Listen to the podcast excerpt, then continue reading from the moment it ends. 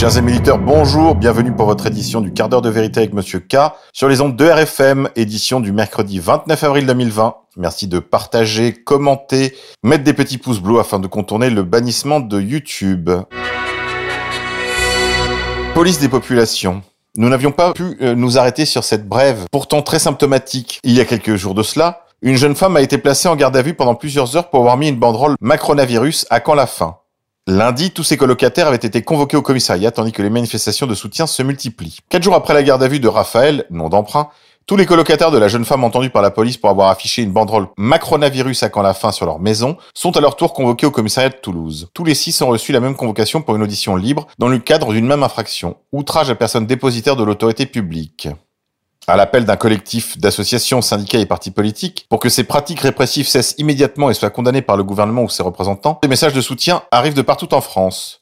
Une vidéo mise en ligne par la CGT du CHU de Purpan à Toulouse montre les photos de 500 personnes qui posent avec le même message. Macronavirus, à quand la fin? Les banderoles fleurissent également sur les balcons, aux fenêtres et sur les grilles des jardins comme à Saint-Leu sur l'île de la Réunion. Si les banderoles fleurissent, les injonctions policières à les retirer également. Dimanche, c'est un habitant du quartier de Bonnefoy à Toulouse qui a reçu la visite de la police. On lui a demandé d'enlever cette banderole de son mur sous peine de garde à vue.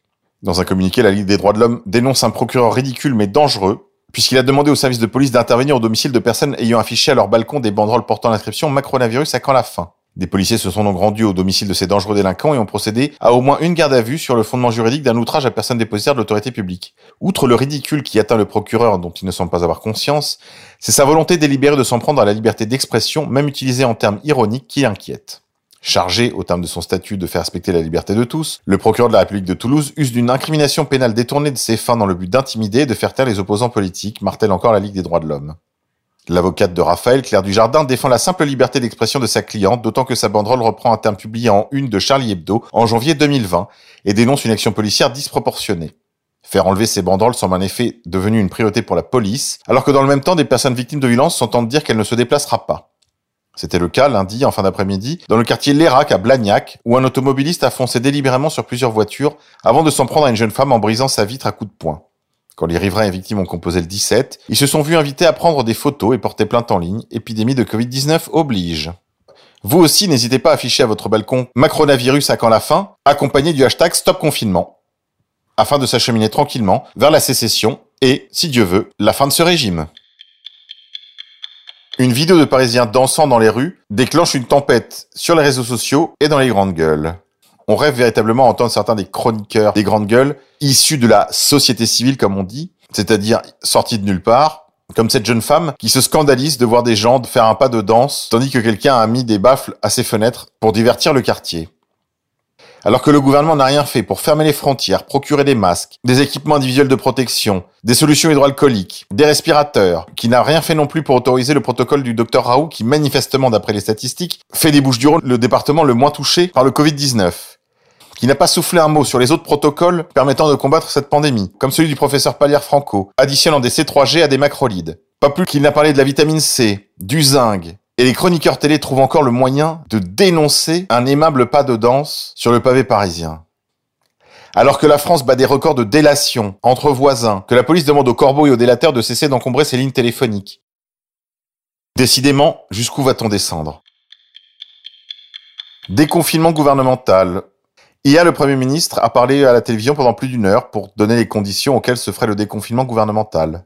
Ce qui ressort de cette prise de parole, c'est évidemment l'incapacité qu'a Édouard Philippe à parler brièvement. La seconde, ce sont les immenses contradictions qui émergent de ses propos. Alors que les trains et les transports publics circulaient pendant la période de confinement, alors même que nous allons sortir, les transports seront limités. Où est la logique?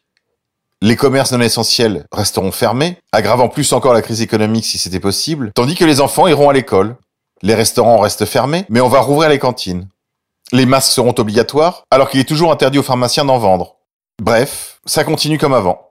À ceci près, bien sûr, que le Premier ministre a renoncé à faire voter par les parlementaires l'application Stop Covid. Cette pastille était un peu trop grosse à avaler. Mais enfin, les masques tombent. Le Premier ministre a précisé, si les indicateurs ne sont pas au rendez-vous, nous ne déconfinerons pas le 11 mai. Qu'est-ce que je vous avais dit? Évidemment, les plages sont encore fermées jusqu'au 1er juin, au moins. Si les Français ne mettent pas un terme au confinement à leurs conditions, vous resterez en situation de mineur juridique chez la fin de vos jours. La révolution, cependant, n'est pas impossible. En effet, 6 Français sur 10 ne font pas confiance au gouvernement. Pour près des deux tiers des Français, l'exécutif n'est pas à la hauteur de la situation depuis le début de la crise sanitaire, le même pourcentage que le mois dernier. Et 62% ne font pas confiance au gouvernement pour réussir le déconfinement à partir du 11 mai. Outre un sentiment de mensonge d'État sur les masques, l'école a rajouté de la défiance. Sport. Conséquence des annonces du Premier ministre Édouard Philippe, la Ligue 1 et la Ligue 2 de football ne reprendront pas d'activité avant le mois d'août. Au vu des immenses intérêts financiers que représente le football en France, je pense qu'il y a une piste par là à explorer afin de entamer un bras de fer avec le gouvernement. En effet, alors qu'il y a des remèdes, il n'y a aucune raison de maintenir ces, ouvrez les guillemets, distanciations sociales, qui sont en réalité une guerre déclarée à la société, et aucune mesure de confinement n'est requise à partir du moment où il existe des remèdes contre le coronavirus. Sans compter qu'avec des études statistiques, nous savons aujourd'hui que cette maladie ne touche pour l'essentiel que des personnes très âgées ou ayant plusieurs comorbidités. Je suppose que ce n'est pas le cas de nos athlètes de haut niveau. Donc si des gens dans le milieu du sport m'écoutent, n'hésitez pas à prendre contact avec moi pour entamer ce bras de fer avec le gouvernement. Affaire Matzneff. Rebondissement. L'ancienne ministre de la Santé, Michel Barzac, membre de la tribu de Lumière, a été entendu par la police. En effet, cet ex-ministre de la Santé de Jacques Chirac a été auditionné en tant que gynécologue ayant prescrit la pilule aux jeunes filles que l'écrivain lui amenait dans son cabinet. L'affaire Maznev n'en finit pas de rattraper les personnalités du monde littéraire et politique sans épargner les plus solides réputations.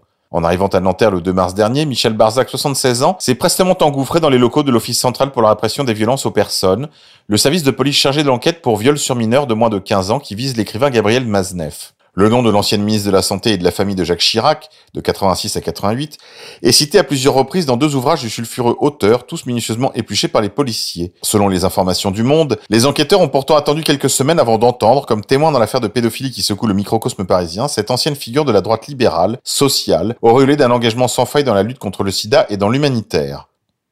Ce ne sera pas un des rebondissements les moins inattendus et les moins jubilatoires de cette affaire. C'est tout pour aujourd'hui les confinés, je vous dis à demain.